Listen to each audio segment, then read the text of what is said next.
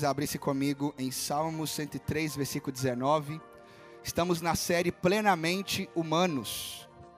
Plenamente Humanos é uma frase né, que vem de Hans Huckemacher que fala que Cristo não nos resgatou para sermos cristãos, cristãos aqui num sentido mais pejorativo, dentro de uma bolha, mas ele nos resgatou para que nós sejamos plenamente humanos. E temos trabalhado aí no primeiro sábado, dia 3, nós falamos, aqui, né, falamos um pouco da, do dualismo, né, do sagrado e do, do secular, que a igreja trouxe junto com muito pensamento grego, do gnosticismo e por aí vai. O mal que isso faz para a igreja quando a gente faz esse dualismo, essa dicotomia de viver a vida achando que isso é sagrado, isso é profano. Dia 10 não teve encontro, dia 17 nós falamos, sábado passado eu estive aqui falando a respeito do nosso da, da verdadeira espiritualidade que nos humaniza, que quanto mais espirituais nós somos, né, nesse sentido de parecer com Jesus, de seguir Jesus, mais humano eu me torno nas relações, na vida, na maneira como eu estou buscando também me santificar e por aí vai. E hoje eu quero falar um pouco sobre o senhorio de Cristo. E, e semana que vem teremos aqui fechando, fechando não, a gente vai continuar com essa série Sábado que vem nós vamos ter a presença do Rodolfo Amorim, professor do Labri, aqui conosco. Ele vai, vai ter um na mesa, então a gente vai ter um tempo de fórum, de perguntas. Gente, traga muita pergunta para o Rodolfo, porque ele é cabeção demais e ele vai poder expor um pouco sobre esse assunto. Ele foi meu professor do Labri é, sobre esse assunto, um cara que trabalha tão bem esse assunto e eu sei que vai enriquecer muito as nossas vidas e é de Deus. Beleza? Vamos lá. E antes de eu é, indo para o assunto, é, eu queria só, passa para mim por gentileza, é, mostrar essa imagem aí com algumas, algumas imagens. E ali temos a imagem do orgulho e preconceito, né, da Jenny Austen, que fala, né? Jenny Austen. Nós temos ali o livro O Idiota, do Dostoiévski, e que eu li e que eu achei uma, um livro fantástico. Foi o primeiro livro que eu li, não evangélico. Eu era muito gospel.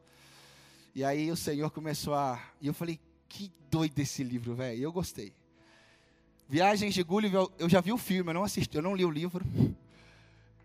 E, e esses três aqui, né, do Jonathan Swift, Dostoevsky e Gene Austen, o que, que eles têm em comum?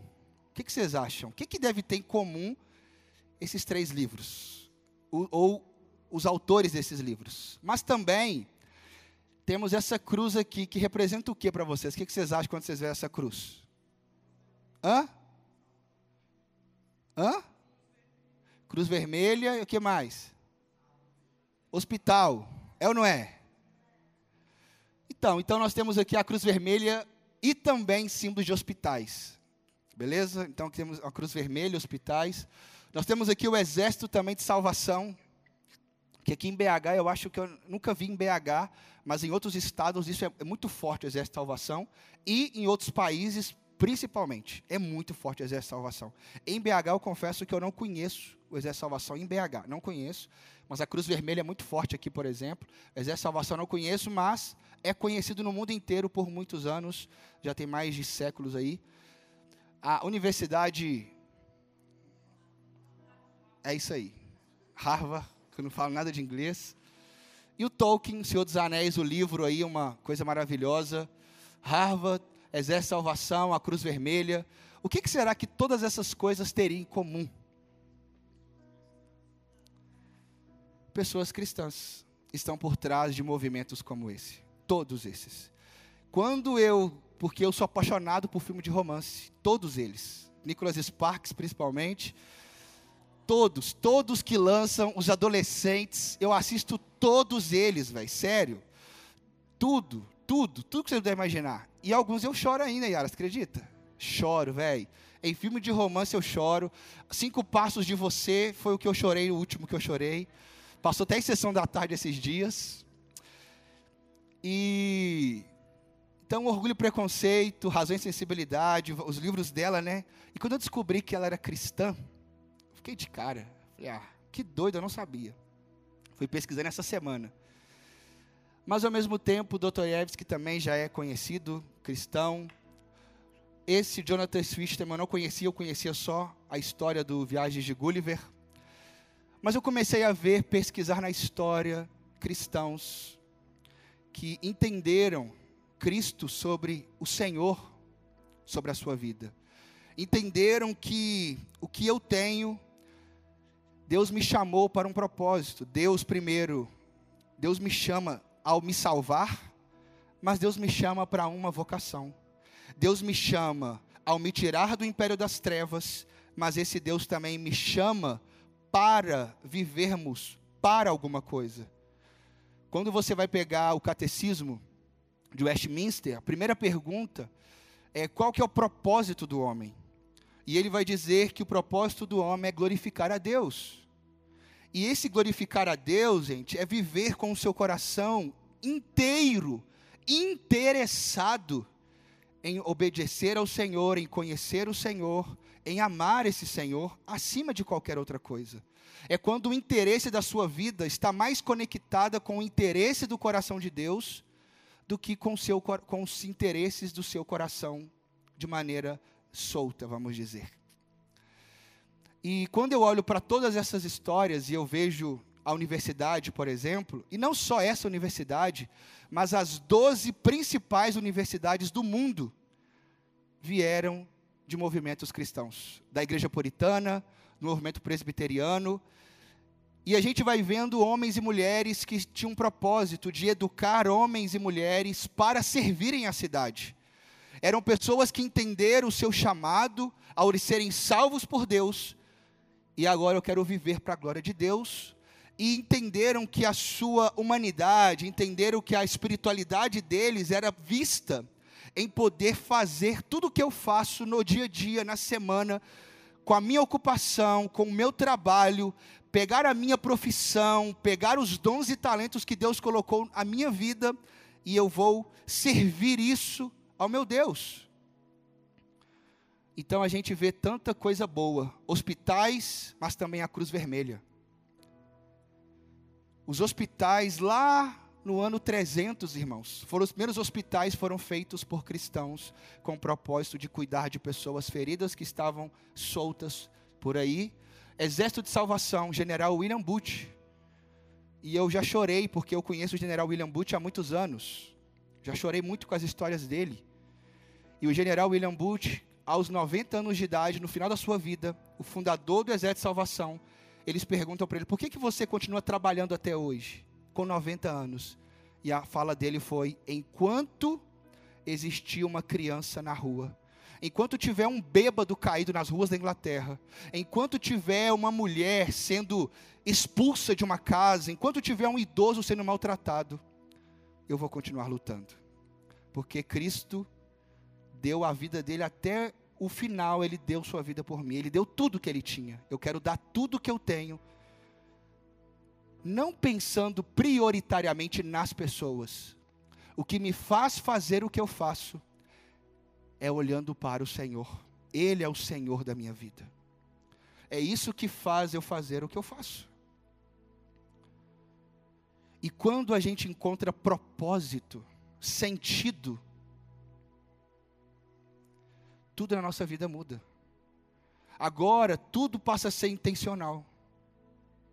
Agora, o meu trabalho em, em, sentar numa cadeira na frente do computador tem um propósito de eu estar ali que não é simplesmente isso aqui.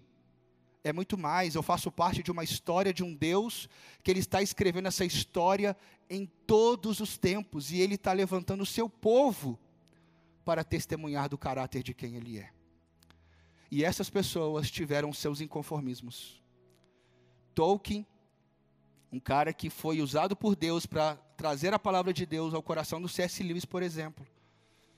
Harvard uma grande universidade que tinha um propósito de treinar homens e mulheres, principalmente para serem pastores, e que com o passar dos anos foram levantando outros cursos, exército de salvação e por aí vai. Mas eu não paro por aqui só. Tem um cara também que eu conheci ele alguns anos atrás, quando eu comecei, gostei de ouvir, gostei de música clássica. E aí, é isso aí. Você já escutou essa música? esse som? Já? Ou só eu? É conhecido. Meu filho nasceu. Meu, meu filho não. A minha filha Elisa nasceu ao som de Juan Sebastian Bach. Próximo. Ô, gente, é bom demais, velho. Que que é isso? A vida não é só funk, não, gente. Você é doido. Música clássica também é bom demais, gente. Bom que vão, ué. Não é só o worship, não, ué. E a próxima? Oh. Tudo Juan Sebastian Bach. Irmãos, esse cara teve milhares e milhares de composições viveu lá em 1600, estudou no mesmo seminário que Lutero, homem de Deus, e Juan Sebastian Bach, em todas as composições que ele fez em toda a vida dele, ele colocava a letrinha lá, no finalzinho, para a glória de Deus. Porque ele entendeu para quem que eu vou dar tudo que eu tenho para glorificar o nome do Senhor. Então, usando a música, servindo o mundo, servindo tudo que Deus criou. Entendendo que a evangelização não é só um dos não é o único aspecto para glorificar a Deus, mas viver amando o Senhor é um grande aspecto. Trabalhando, servindo as pessoas, buscando a cada dia imitar a Jesus em tudo que fazemos, é também uma das maneiras de glorificar a Deus e testemunhar o seu nome na história. E aí eu queria ler esse versículo com vocês. Juan Sebastian Bach. Escutem depois, irmãos. Coloque lá no playlist do seu celular, no Spotify. É muito bom. E nós temos aqui esse versículo que diz assim, Salmo 103, versículo 19: O Senhor estabeleceu o seu trono nos céus, e como rei, domina sobre tudo o que existe. O Senhor é aquele que governa sobre todas as coisas. Por quê? Primeiramente, porque esse Deus é o criador de todas as coisas. E esse Deus, ele estabelece o seu trono nos céus. E um dos versículos também de Salmos, o próximo, ele vai dizer que do Senhor é a terra e tudo o que nela existe. O mundo e os que nele vivem pois foi ele quem fundou-a sobre os mares e firmou-a sobre as águas. Quando nós olhamos para esses dois versículos, o que vem ao meu e, e que vem ao meu coração é a grandiosidade de quem Deus é. É enxergar esse Deus que ele é o criador e ao ser o criador, ele tem, ele ele sabe para que que ele criou, qual é o propósito de tudo que ele fez mas ao mesmo tempo a gente vê um Deus que é tão grande, que é criador de todas as coisas, que tem o controle de todas as coisas, mas ao mesmo tempo esse Deus é um Deus que se encarnou e está no meio de nós e passou a, a, a viver na história junto conosco. Esse é o nosso Senhor, irmãos. E é esse Deus que, ao criar, ele tem o propósito de se mostrar para cada um de nós. Deus ele cria eu e você, e ao criar a humanidade, a criar Adão, ele tem o desejo de se revelar, revelar o seu caráter, revelar a sua grandeza, revelar a sua misericórdia, revelar o seu amor, a sua bondade para com o seu povo. E vem a queda, sabemos do pecado, sabemos que tudo, logo depois a queda vem em Gênesis 3, mas o propósito de Deus continua o mesmo, em fazer, em criar o homem, para que nós possamos viver a nossa vida em tudo o que fazemos para a sua glória. Seja na segunda-feira, acordando cedo, sete horas da manhã, para sair para o trabalho e entender que a segunda-feira ela é tão sagrada, ela é tão maravilhosa como o domingo que eu estava na igreja. A terça-feira é tão sagrada, tão espiritual, porque Deus está ali na terça-feira. O Senhor é esse Deus que Ele está olhando para a terra, está olhando para todos nós, e eu fico imaginando o Senhor assentado no trono. e olhando para os filhos dele e ver todos eles a imagem de Jesus. Porque é para isso que ele nos resgatou. Deus nos tirou do império das trevas e nos colocou, nos transportou para o reino do seu filho amado. E agora nós somos vistos como santos, inculpáveis, justos diante de Deus. E esse Deus olha para mim, para você e vê homens e mulheres, e ele vê-nos a imagem de Jesus. E é assim que eu e você precisamos olhar para dentro de nós, irmãos, olhar para nossas vidas e falar: Senhor, o Senhor me chamou para ser um discípulo. E assim como eu falei semana passada de Jesus, que ele é plenamente humano, ele nos chama para vivermos essa plenitude, essa humanidade nas mínimas coisas e nas grandiosas coisas. No seu trabalho, com o que fazemos. E aí eu peguei uma frase do Abraham Kuyper. Abraham Kuyper foi um pastor, um teólogo, e Abraham Kuyper ele viveu ali no século XIX, e ele foi um pastor, irmãos, que ele começou a ir, fez seminário, e ele começou a ir para o mundo liberal. Ele começou a se tornar um, um teólogo liberal demais, abraçando o, li, o liberalismo. E aí ele é convidado para pastorear uma igreja na roça da Holanda. E quando ele chega na roça da Holanda para pastorear uma igreja pequenininha, a igreja era de gente que seguia a, uma teologia mais pietista. Era um povo que gostava muito de orar, era um povo muito espiritual, que gostava muito de buscar Deus. O que, que aconteceu? A igreja fez com que Abraham Kuyper voltasse para os caminhos do Senhor. Agora pensa nisso. Um pastor é convidado para pastorear a igreja, mas é a igreja que influencia o pastor. E o pastor volta a amar Jesus. O pastor volta a se render ao evangelho. O pastor volta a ter uma vida de oração por causa dos membros da igreja. E aí o Abraham Kuyper depois, ele pastoreia essa igreja por muitos anos, não aguenta ficar muito tempo lá, sai dessa igreja, vai para a capital e ele começa agora a fazer tantas coisas boas. Ele funda uma universidade que existe até hoje, a Universidade Livre de Amsterdã. Esse cara cria um jornal em, também na Holanda, que é um jornal que circulava em todos os lugares, que era um jornal tipo um dos principais do país. E Abraham Kuyper era um homem que entendeu e ele foi chamou um movimento de neocalvinismo, aonde ele pega as raízes do calvinismo e ele busca trazer essas raízes para entendendo que o calvinismo não pode ser visto apenas no âmbito da salvação, mas precisamos enxergar não e não no aspecto de salvação, mas entender que a soberania de Deus, que é a principal pauta de, de Calvino, não é a soteriologia, não é salvação, mas a principal pauta de Calvino era a soberania de Deus sobre todas as coisas. E aí esse Abraham Kuyper, ele pega então essa ideia da soberania de Deus, e ele então entende que precisamos ver a soberania de Deus. Cristo, já que ele é o Senhor de todas as coisas, Cristo, já que ele ele que governa tudo, ele que é o soberano, então todas as esferas da sociedade precisam se render ao Senhor todas as áreas, tudo está debaixo do controle de Deus.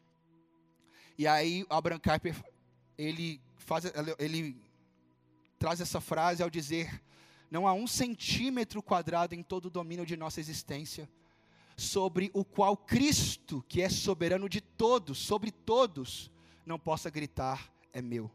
Então, e o Kuyper é alguém que houve um inconformismo no coração dele, sabe por quê, irmãos? Porque ele começou a ver movimentos evangélicos, movimentos de fé, apenas aonde? Dentro das paredes da igreja. Aonde que ele estava vendo a fé sendo vista? Aonde que a fé dos cristãos é vista no mundo? e ele percebeu que a igreja, os cristãos, estavam exercendo fé, somente a fé só era vista, a beleza do cristianismo, a beleza de seguir a Deus, a beleza do povo de Deus, ao viver para Deus, em qualquer circunstância, no trabalho, no sofrimento, no tempo de lazer, com a família. A fé precisa ser vista não apenas nos templos, mas a fé do cristão precisa ser vista em todas as áreas da sociedade, porque tudo pertence ao Senhor. Tudo pertence a Deus. E essa frase traz a ideia do Senhor dizendo para a igreja: olha, não é só esse pedaço aqui da igreja que é meu, mas todo centímetro do planeta Terra inteiro me pertence. Ele é o Criador. Mas esse Criador, ele também é aquele que sustenta todas as coisas. Eu não vou abrir agora, mas esse Deus ele é o nosso criador, mas esse Deus também é o nosso sustentador. Em Colossenses 1:17 vai dizer isso. Ele tudo existe por causa de Jesus. E tudo é sustentado por causa de Jesus. Colossenses 1,17 vai nos trazer essa beleza. Mas Ele também é o redentor de todas as coisas que foram perdidas. Por causa do sangue de Jesus, Ele agora está reconciliando tudo aquilo que foi perdido. E Ele está resgatando tudo aquilo. E não é que a gente vai ver tudo, a cultura vai ser redimida aqui entre nós. Mas o nosso papel como cristãos é estarmos no mundo, é estarmos na cidade, e é expressarmos a nossa fé no Senhor, é expressarmos a nossa fé no trabalho, com as coisas artísticas, com os talentos, com os dons, com o serviço, com tudo que temos, entendendo que tudo que eu faço que seja para glorificar o Senhor. Tudo pertence ao Senhor, não há um centímetro nessa terra que não pertence a Ele.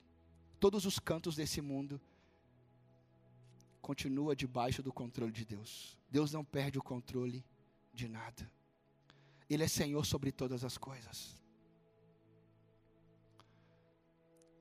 E dentro disso, irmãos, ao entendermos essa beleza, entendermos também o corandel, passa, passa bem por gentileza, que é uma palavra no latim.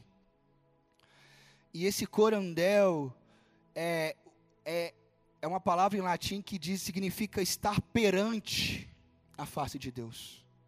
É você e eu vivermos com essa mentalidade. E tem uma frase que eu gostei muito dela, que ela diz assim: Viveremos toda a nossa vida na presença de Deus. Viveremos toda a nossa vida na presença de Deus, sob a autoridade de Deus e para a honra e glória de Deus. Que frase! viveremos toda a nossa vida na presença de Deus. E não quando estou em tua presença, dá vontade de pular. Não. Em tudo que fazemos. Porque tem algumas músicas que, né, quando eu estou na sua presença, ali a liberdade. A liberdade é para ser vivida todos os dias porque nós somos livres. Irmãos, ter essa mentalidade de corandel é ter essa mentalidade nos dias difíceis. Viver na presença de Deus, sob a autoridade de Deus, para a honra e glória de Deus. Ter essa mentalidade é ter essa mentalidade de estar diante de Deus, porque isso é temer o Senhor. O princípio da sabedoria é temer ao Senhor, é engrandecer o nome de Deus em tudo que fazemos. E essa semana, irmãos, quando eu fui estudando o texto, todos os dias eu, esse sermão foi preparado de segunda até hoje, de 10 até, que é o único horário que eu tinha com três filhos em casa. Tinha dia que era uma, tinha dia que era duas da manhã. Mas quase todos os dias essa semana, enquanto eu preparava esse sermão, eu, eu precisei parar para. E eu chorei. E eu falei, Senhor, eu acho que eu tenho esquecido disso. Eu preciso, que bom que o Evangelho renova a minha esperança. O Senhor é o Senhor sobre todas as coisas. Irmãos, e quanto mais eu fui mastigando essa palavra no meu coração, eu fui querendo viver qualquer momento do dia com a minha filha, com a minha esposa, em cada circunstância eu falei, Senhor, eu quero glorificar o Senhor mais. Eu quero ser mais intencional na minha vida. O que que eu preciso abandonar? O que que eu preciso deixar de lado? O que que está gastando mais o meu tempo? Com coisas tão fúteis muitas vezes, eu preciso largar algumas coisas. Eu preciso. irmãos, que a gente possa mergulhar mais no Senhor, em conhecê-lo, em amá-lo, em se render a Ele, alimentar o nosso coração de quem Ele é, para que isso seja tão verdade na nossa vida. E Corandel é entender isso. Estamos diante de Deus todos os dias, cantando louvor aqui na frente. Ah, o Senhor, eu estou diante do Senhor. Ah, mas quando eu estou na minha casa, quando eu estou no banheiro, quando eu estou na frente do computador, quando eu estou no trabalho, quando eu estou com meus colegas, em qualquer circunstância, entender que eu estou diante do Senhor. E é dentro dessa mentalidade, irmãos, é que a gente entende agora tudo que eu faço. Tudo que eu faço. Tudo que eu faço Primeiro precisamos entender que nós fomos chamados, irmãos. Nós fomos chamados, estávamos mortos. E primeir, o primeiro chamamento de Deus é o chamamento da salvação. E Ele nos chamou para sermos teus filhos. E que beleza de vida. E que vida extraordinária, ordinária, mas extraordinariamente ordinária é a vida com Jesus. Nos dias maus e nos dias bons, termos o Senhor conosco. E é dentro disso que a gente vai entender um pouco de vocação. Como que a vocação se enquadra dentro do senhorio de Cristo. E quando nós falamos de vocação, essa palavra vocação, ela significa chamado. Chamado, convocação ou convite. E existe essa vocação, esse chamamento de Deus que fomos chamados para sermos salvos.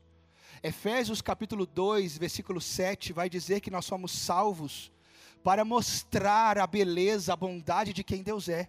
Então Deus te salva para que você também seja uma testemunha viva do caráter dele, da bondade, da misericórdia dele, por onde você pisar os seus pés. Eu fui perdoado pelo Senhor. Eu não merecia. Então a bondade de Deus, ela está sendo vista em mim, porque eu estou vivendo como alguém culpado que foi perdoado, que merecia condenação, mas agora é livre. Eu sou prova viva do amor de Deus. Eu sou prova viva que eu não merecia, mas Deus veio, me chamou, me perdoou e me trouxe para a sua família. Esse é Deus. E essa vocação, irmãos, ah, essa vocação, precisamos entender e a segunda vocação, o segundo chamamento. Se o primeiro é o, é o primeiro para sermos salvos, o segundo é para que possamos agora testemunhá-lo por meio dos talentos e dons, por meio de tudo aquilo que ele colocou em nossas mãos, com o propósito de assim como Jesus orou na oração do Pai Nosso, venha o teu reino e seja feito aqui na terra como é feita no céu que eu e você fomos chamados para sinalizar o reino de Deus. no dia a dia. É a luz de Cristo chegando na escuridão da sociedade, no aspecto da nossa vida, no nosso comportamento, naquilo que nós falamos, na maneira como nós reagimos a, a circunstâncias, muitas vezes, que vêm contra nós, e alguém vai dizer assim: como que você pode reagir dessa maneira no meio de um furacão que você está vivendo? A maneira como reagimos às circunstâncias muitas vezes vai sim expressar o reino de Deus ou o nosso reino. E eu queria colocar aqui para mim, para você, alguns, algumas áreas E todas essas áreas, irmãos, elas são áreas aonde a gente pode estar exercendo e entender que todos esses pontos são pontos aonde Deus está sendo glorificado na maneira como nós estamos vivendo isso, fazendo isso. E às vezes a gente tem a mania de enxergar que vir para a glória de Deus é quando eu estou evangelizando na favela.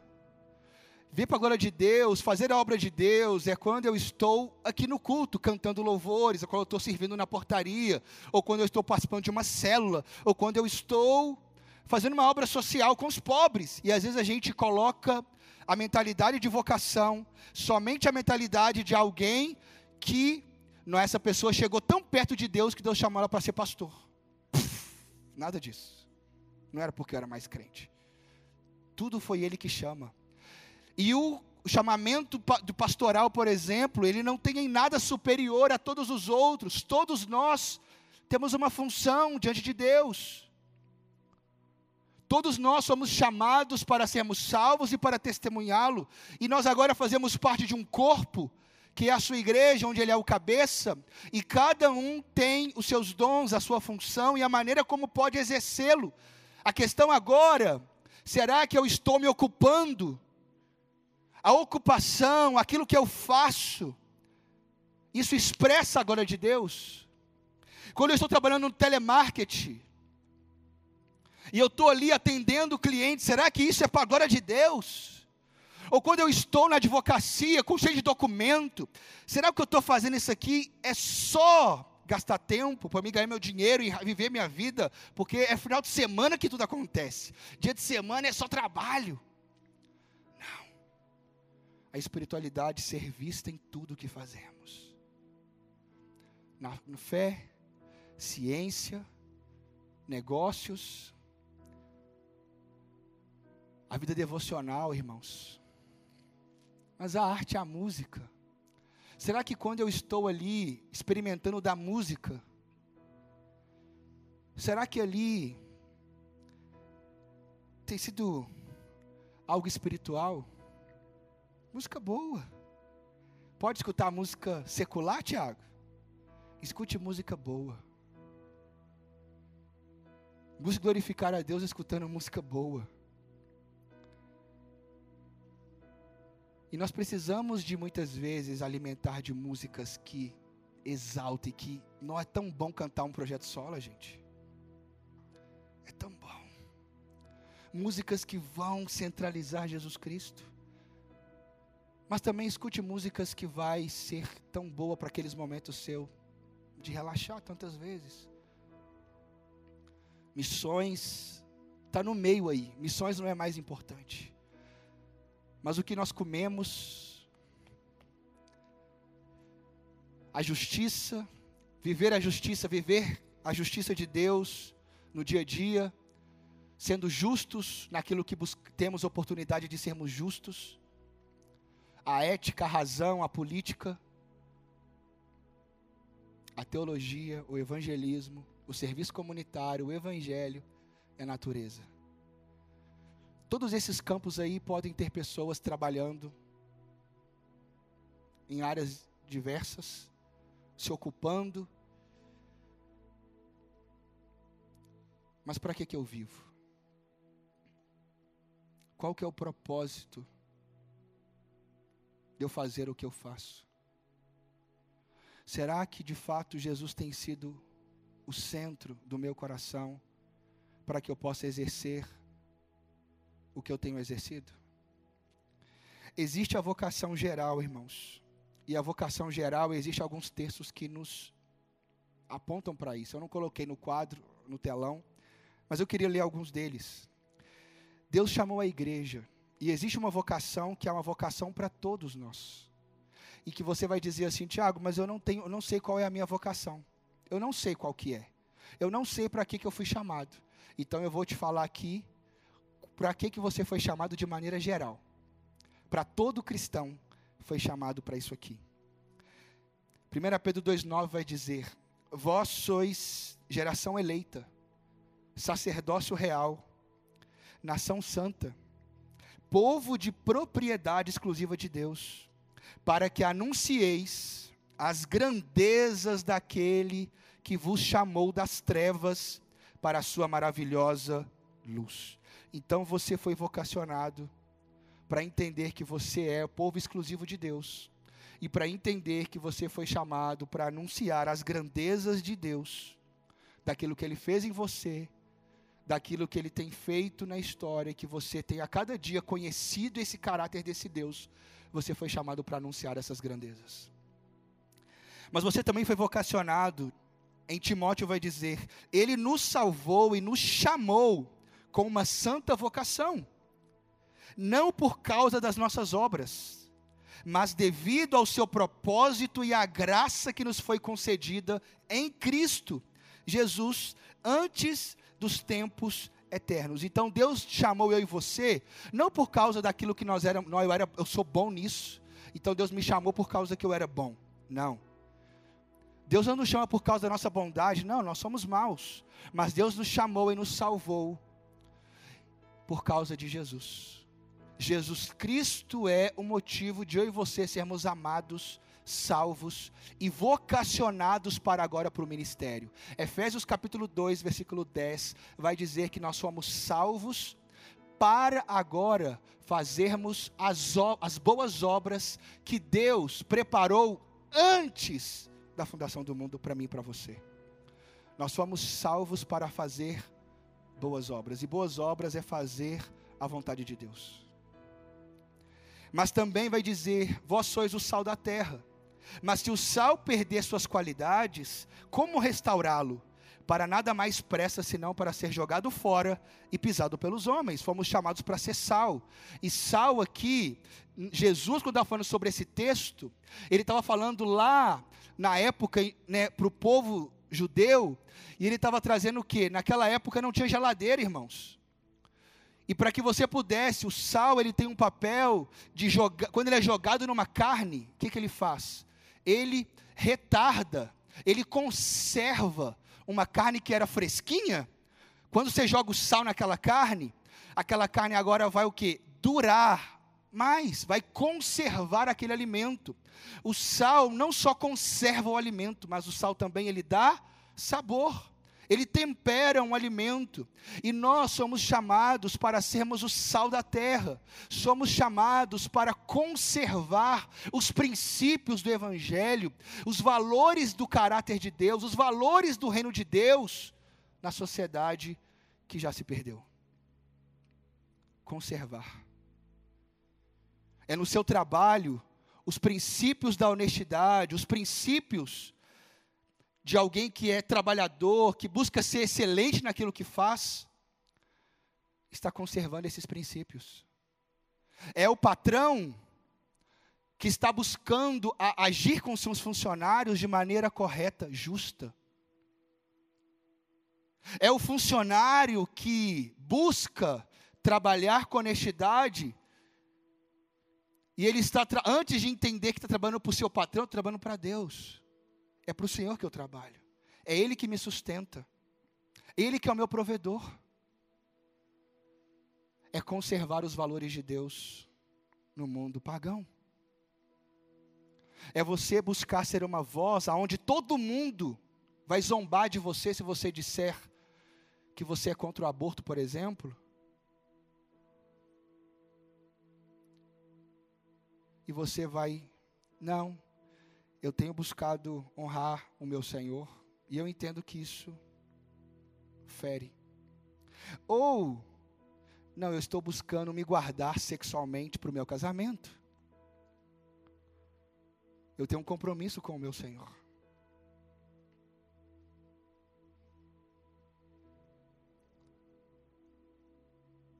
É você falar a verdade. Doe a quem doer.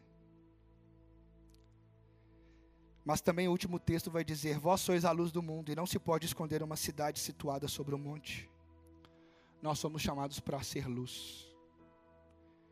E luz está ligado a você estar na cidade, irmãos. Estarmos no meio da cidade. E a gente testemunhar o coração de Jesus onde a gente for.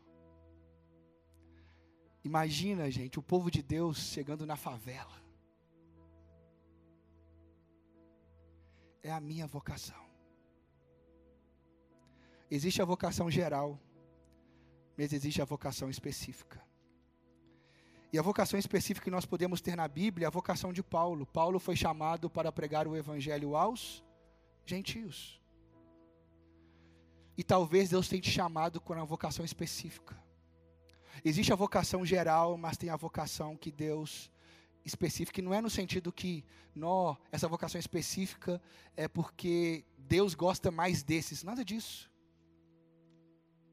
Cabe aí você buscarmos o que, que Deus tem para mim, para minha vida.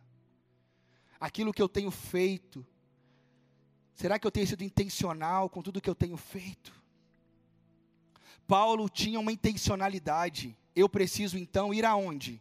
Deus me chamou para os gentios. Então o que, que eu preciso fazer? Eu preciso estar onde tem gentios.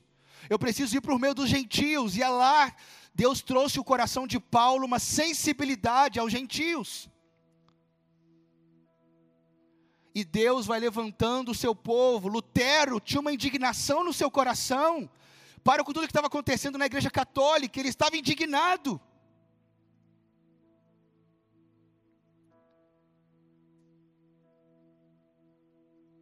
E ele busca responder aquilo que estava no seu coração. Neemias estava indignado ao ver o povo de Deus vivendo com tudo destruído à sua volta. Gideão estava indignado, irmãos, de ver os midianitas destruindo o povo de Deus, sabendo que o povo de Deus estava virando escravo dos midianitas que adoravam Baal. Eu estou lendo o Antigo Testamento devagar, nunca fiz isso. Estou lendo o Antigo Testamento todo, estou em Josué. E estou lendo devagar. E eu estou falando, gente, quanta coisa aconteceu ali. Daqui a pouco eu vou chegar em juízes. Quantas vezes o povo de Deus foi adorando outros deuses? E Deus levantando juízes para fazer a diferença. Em Atos 22, 21, o texto diz assim: Paulo, o chamamento de Paulo. Quando Deus, porém, que desde o ventre de minha mãe me separou e me chamou pela sua graça, se agradou em revelar seu filho em mim, para que eu pregasse entre os gentios. Eu não consultei ninguém. Ele me disse: Vai, porque eu te enviarei para longe aos gentios. O que que gera uma sensibilidade talvez maior ao seu coração, irmãos? Talvez a religiosidade da própria igreja,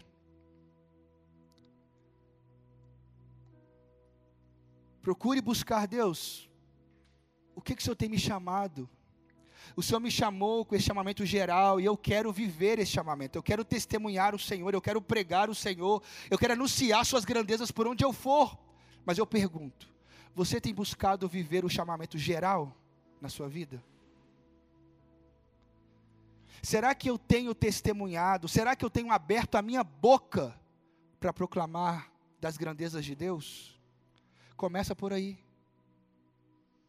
Começa por aí aonde eu estou interessado em testemunhar do Senhor onde eu vou.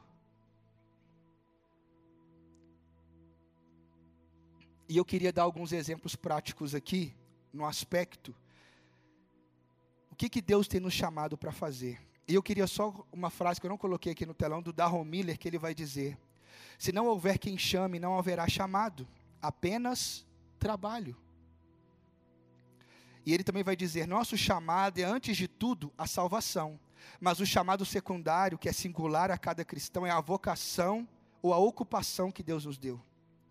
E nós somos chamados a entrar no reino e em seguida estender esse reino ao mundo, levando verdade, justiça e beleza para todos os aspectos da vida por meio de nossa fé e vocação. E Deus equipa a quem Ele chama. Deus equipa aos que Ele chama, irmãos. Deus ele traz a provisão àqueles a quem ele chama. Deus ele traz oportunidade a, quem a quem ele chama. O problema é que nós não estamos entrando, o nosso coração, aí vão lá, de coração, irmãos. O que eu estou vendo na nossa sociedade evangélica, não estou falando do mundão, evangélica, que perdeu a paixão por querer fazer a vontade de Deus perdeu a paixão pela de querer. E eu não estou falando de ministério na igreja, estou falando de, de os olhos brilharem, de falar: Deus, eu quero. É isso que eu quero para a minha vida, eu quero te conhecer, eu quero fazer o Senhor conhecido onde eu estiver, eu quero que as pessoas saibam quem o Senhor é, eu quero ser, fazer parte da tua obra, eu quero expressar a beleza do teu nome por onde eu pisar.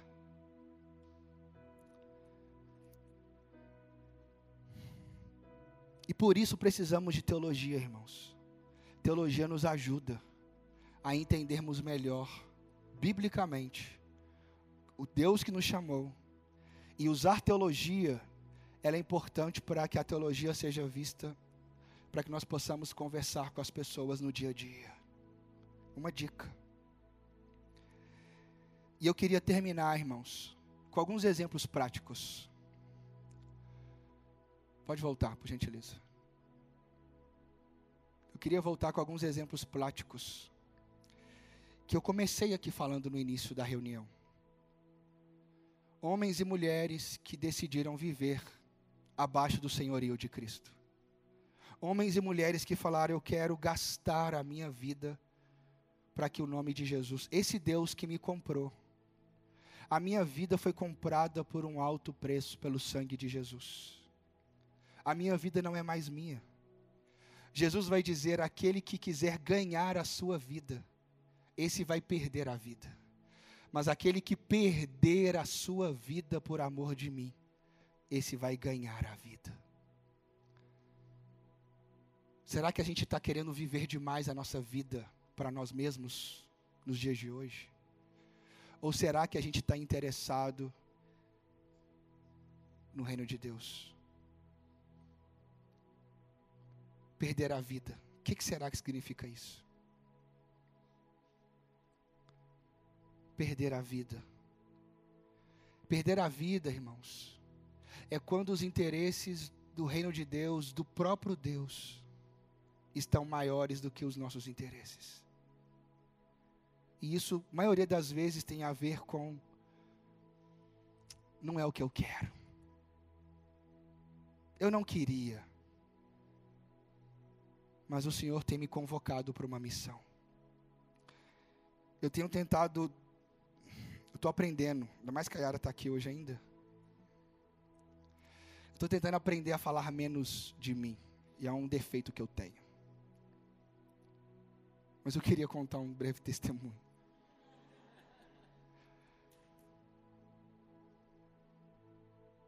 É, não é um testemunho mas é um relato. Eu tenho um desejo muito grande hoje, mas esse, eu não tinha esse desejo. Favela. Favela. E eu me, eu me encontrei, eu me senti vocacionado para esse mundo favela. Não é o que eu queria, nunca quis. mas foi no meio da minha vocação geral, em 2014. Eu estava no auge, viajando o Brasil inteiro. Eu viajei todos os estados do Brasil pregando. Todos os estados eu pisei para pregar o Evangelho, para pregar numa igreja, dar um, participar de uma conferência. Mas quando chegou em 2014, no meio de toda essa vida que eu estava amando, dentro do gospel, o Senhor me chamou para a favela. E Ele chamou, não foi eu que quis. Eu não quis. Mas quando eu entrei nesse mundo, irmãos, Ele tem feito. E eu sou só testemunha. Eu sou apaixonado e essa é a vocação que Deus me chamou, que o evangelho Projetos sociais vão trazer dignidade, mas o evangelho simples precisa chegar no coração das Marias, dos Josés, das crianças que estão crescendo na favela, que só escuta baboseira gospel. Que, que tenham mais igrejas bíblicas nas favelas. Que tenham mais homens e mulheres apaixonados por Jesus nas favelas. Mas essa é a minha vocação. A minha a minha vocação. É lá onde meus olhos brilham. Mas isso foi o Senhor que me deu esse, me chamou. Cabe a mim obedecer ou não. E perder tem a ver com você vai ter que dizer não para tantas coisas na sua vida, tantos convites que eu comecei a receber nos próximos anos, e eu tive que abandonar e dizer: não, Deus não está me chamando para isso. E aqui eu queria terminar. Para que, que Deus tem gerado no seu coração, irmãos? Comece a orar em cima disso. Comece a buscar a direção de Deus. Deus. Ou talvez você, Deus já tenha te chamado, mas você talvez deixou isso passar. Porque há uma guerra todo dia no meu coração. Eu sempre sou tentado a querer, deixa eu viver outras coisas. Oh Deus, deixa eu estar no meio desse, dessas pessoas aqui, deixa eu ficar no meio dos teólogos da cidade, deixa eu andar com esse grupo aqui. Mas eu vou estar sempre sendo um Jonas ao fazer isso. E aí, eu comecei a ver sobre as imagens do início. Põe para mim, por gentileza. E as imagens do início, lá, primeiro é as imagens, lá, dos, da, dos projetos lá. Eu comecei a ver isso, irmãos, e isso mexeu tanto comigo, porque olha só, Harvard, MIT, é isso aí, eu acho. Cambridge, Oxford, Stanford, Princeton, Chicago, Yale, Columbia, Imperial College, todas essas faculdades foram faculdades de homens e mulheres que entenderam a sua vocação de servir o mundo. Como que eu consigo testemunhar do senhorio de Cristo para que o mundo saiba? O que, que eu tenho que fazer? Esses homens decidiram então treinar homens e mulheres para estarem no mundo. Vamos treinar pessoas para estarem na cidade, para que sejam homens e mulheres cheios de Deus. E essa universidade perdeu os princípios? Não sei, perdeu, sei lá. Mas o coração desses homens, quando fizeram isso, era um coração disposto a uma vocação. E aí, cientistas cristãos, Francis Bacon, Galileu Galilei, René Descartes, Isaac Newton, Albert Einstein, da música, Juan Sebastian Bach, os hospitais aqui no século IV vieram os primeiros hospitais do mundo. Os gregos e romanos não tinham essas instituições de compaixão. Império grego e Império romano eram os maiores, irmãos. Mas eles não tinham. Mas motivados pelo evangelho, os cristãos construíram asilos e hospitais em 325 e 369. Os nomes de muitos hospitais de nossos dias ecoam essa verdade histórica, essa parte da cultura cristã: Hospital São João, Hospital Luterano, Hospital Presbiteriano. Irmãos, mas também no, no, na área da literatura, da poesia, tantos homens, é muitos nomes, eu não vou conseguir lê-los mas vários nomes que eu fui pesquisando de literatura e poesia, de tantos livros, de tantas coisas boas que foram escritas por homens e mulheres de Deus, pinturas. Isso aqui são os conhecidos da internet, mas tem os anônimos da história do planeta que fizeram com seus vizinhos. E fizeram o quê? Queriam engrandecer o nome de Jesus no seu meio. É alguém que entendeu: Jesus é o Senhor da minha vida. Vale a pena perder a vida. Eu quero viver o Senhor, conhecer o Senhor, testemunhar quem o Senhor é, onde eu estiver. O Senhor que o Senhor me deu nas mãos é para a sua glória, Deus. É para o Senhor. Eu não quero desperdiçar o meu tempo com outras coisas, senão para o Senhor. Ah, o que que eu preciso abandonar, renunciar? O que que está legal demais que eu estou querendo dessa vida? Que a gente queira o Senhor, irmãos. Olhar esses homens e mulheres, a olhar para a história das Escrituras, para olhar para Lutero, Calvino, tantos homens tiveram que perder. O que que eu preciso perder, Senhor?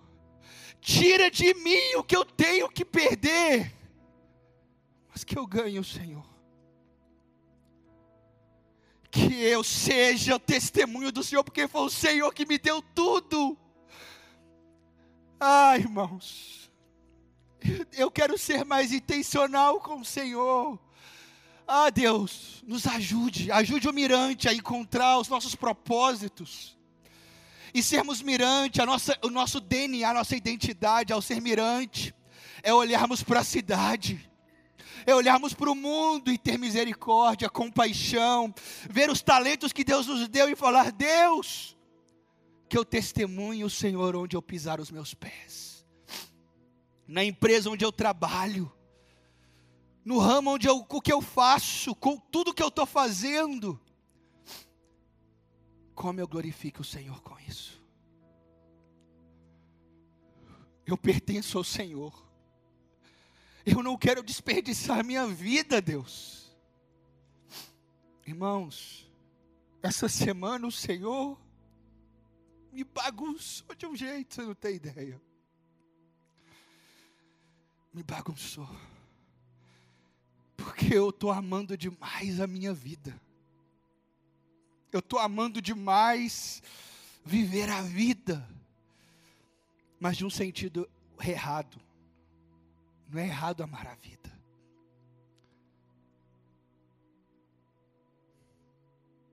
Senhor, eu quero o Senhor. Me ajuda a querer mais o Senhor. Tem sido a minha oração. Me mostra os caminhos, Deus. Me traga mais fome, mais sede de quem o Senhor é. Deixa eu conhecer mais o teu coração, porque quando eu, quando eu olho para a cidade, a cidade precisa do Senhor. Quando eu olho para os meus colegas, quando eu olho para tanta gente à minha volta, onde eu piso os meus pés, no hospital onde eu estava, o mundo precisa te conhecer, Deus.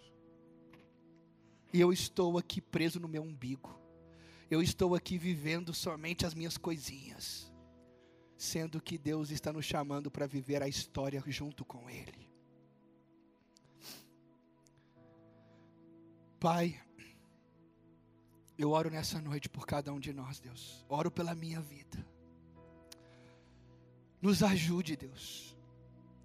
Eu me arrependo, Senhor, de tanta coisa que eu tenho vivido de tanta futilidade, de tantas coisas que eu sei, que eu tenho gastado tempo, que tem sido tão infrutífero. Mas eu oro também pelo mirante, por cada um de nós aqui, Deus. Que a gente, que o nosso coração seja inteiro para o Senhor. Que a gente coloque, que a gente entenda que Jesus, o Senhor, é o Senhor das nossas vidas. É o Senhor que manda em nós. E é o Senhor que direciona nossas vidas, tudo o que fazemos. O Filho de Deus é aquele que é guiado pelo Espírito Santo. O cristão é aquele que é guiado, onde Cristo é o Senhor de tudo que ele faz. Que a gente esteja no mundo, que a gente esteja na sociedade, que a gente esteja no meio de pessoas, que a gente esteja no meio de pessoas diferentes, e que ali a gente possa ter presença fiel. Que ali a gente possa ter presença, sendo sal, sendo luz, que a vocação geral, que a gente viva ela, e que dentro dessa vocação geral, vivendo ela dia após dia, se o Senhor quiser, chame cada um especificamente para algo específico, Deus, de maneira singular, e que cada um de nós continue obedecendo ao Senhor em tudo o que estamos fazendo.